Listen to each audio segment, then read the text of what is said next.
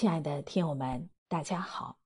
今天要为大家分享的文章是《推倒思维的墙》。一个人的思维方式，往往决定了他看待世界的方式，同样也决定了他的人生轨迹。罗斯福在参加美国总统竞选时，准备制作一本装帧精美的宣传册，以此来争取选票。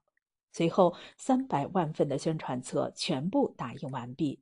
就在准备分发的时候，工作人员突然发现里面有一张罗斯福的照片，版权归属为芝加哥墨菲特摄影师。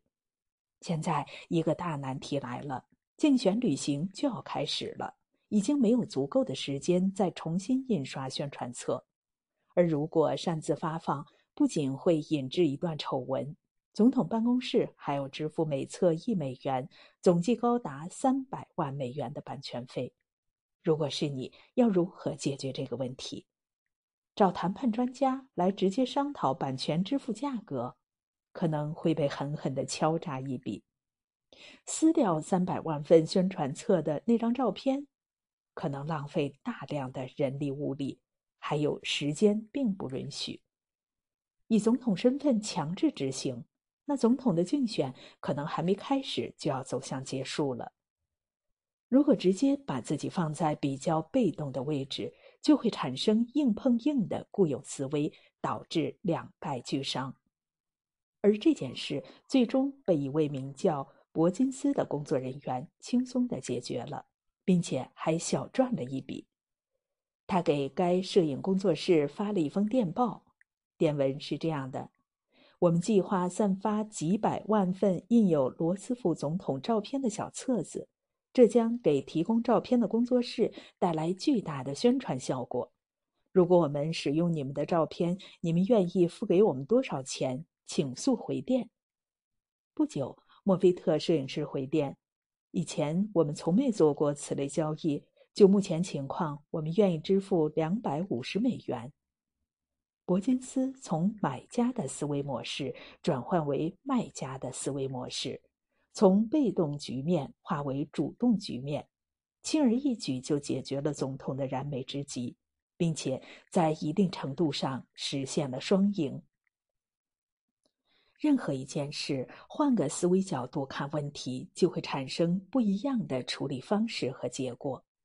当直觉让我们走入某个困境，这也意味着是破局的好机会。只要让思维转个弯，就会寻得一条新的佳境。上个世纪九十年代，大英图书馆要从伦敦的旧馆搬迁到圣芬克拉斯新馆去。要知道，这座图书馆是世界上最大的学术图书馆之一，藏书有一千三百多万册。如此庞大的工程量，耗费的人力、物力、财力，据估算，大约需要花费三百五十万英镑。新楼刚刚建成，大英图书馆并没有这么多的储蓄金了。眼看着雨季就要到了，如果再不搬，损失就会更大。正当馆长一筹莫展的时候，一位年轻的图书管理员找到了他，并对他说：“我有办法。”而且只要给我一百五十万英镑就可以了。第二天，报纸上刊登出了这样一条消息：自即日起，大英图书馆免费无限量向广大市民开放借阅，但因图书馆迁址，请借阅者把书还到指定的新馆。就这样。大英图书馆在短短一两个月的时间内，就完成了百分之九十的图书搬迁工作。剩余图书的人工搬迁费用，连一百五十万英镑的零头都没有用完，就把这项看似不可能的任务完成了。当搬书这条路行不通时，就转换成借书还书的思维模式，老馆借，新馆还。就在这一借一还中，不仅让大英图书馆得到了全民的认可，也让这位年轻的图书管理员一跃成为了百万富翁。《易经》中有一句话：“穷则变，变则通，通则久。”当一件事情想不通、一条路走不通的时候，就让思维转个弯，转个角度看待问题。当你跳脱出自己固有的思维框架，懂得变的时候，一切烦恼自然也就通了。让思维转个弯，就能产生四两拨千斤的效果。那么，我们要如何培养自己的思维水平，提高思维转换的能力呢？第一，破除经验主义。在澳大利亚的黑天鹅没有被发现之前，几乎所有的欧洲人都以为天鹅只有白色的，而黑天鹅的出现推翻了上千年来人们的固有认知，给他们的世界观带来了巨大的冲击。塔勒布在《黑天鹅》中写道：“人类总是过度相信经验。”却不知道，一只黑天鹅的出现足以颠覆一切。而这个世界不仅仅是有黑天鹅，任何一种新观念的出现都足以让整个世界震颤。年仅二十岁的伽利略做了比萨斜塔实验，最终证明了轻重不同的物体在从同一高度坠落后将同时着地。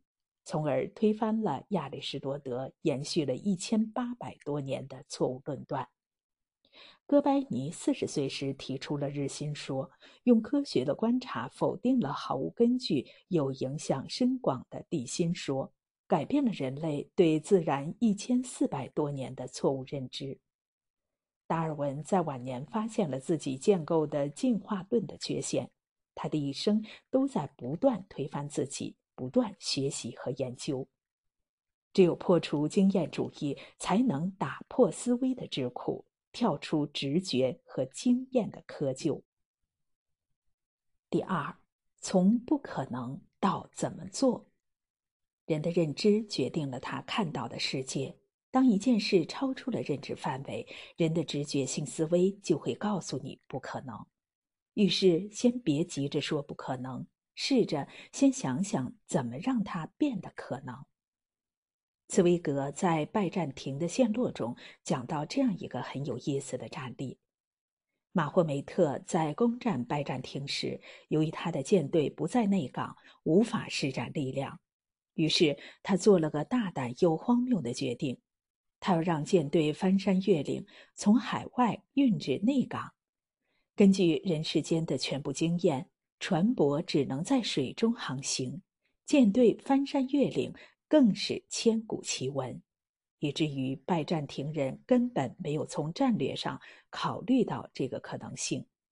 马霍梅特准备了无数原木，让木匠制成巨锹，把船舶固定在上面，然后用炮火掩护船队翻山越岭抵达内港，最终赢得了胜利。这里的固有思维就是船舶无法翻山越岭。马霍梅特没有急于否定它的可能性，而是打破固有思维，思考如何实现它。而拜占庭人却成了思想和观念的囚徒，用不可能掩盖了思维智库，难以避免的走向了陷落。第三，站在对方的位置思考问题。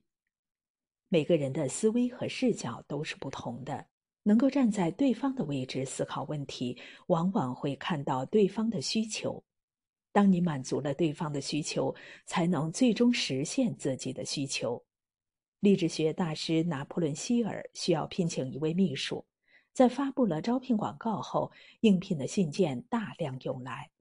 这些信件都有一个类似的开头：“我看到您在报纸上的招聘广告。”我希望可以应征到这个职位，他对此很失望。直到看到这样一封信：“您所刊登的广告一定会引来成百上千封求职信，而我相信您的工作一定特别繁忙，根本没有足够时间来认真阅读。因此，您只需轻轻拨一下这个电话，我很乐意过来帮助您整理信件，以节省您宝贵的时间。”拿破仑·希尔毫无疑问地回拨了他的电话，并在后来感慨道：“懂得换位思考的人，能真正站在他人的立场上看待问题、考虑问题，并能切实帮助他人解决问题，这个世界就是你的。石墙易破，心墙难拆。如果一味的固守思维的高墙，只会不断的闭锁自我，原地踏步。而只有打破思维惯性，才能够看到不同的世界，走向更好的自己。愿大家都能前途平坦，万山无阻。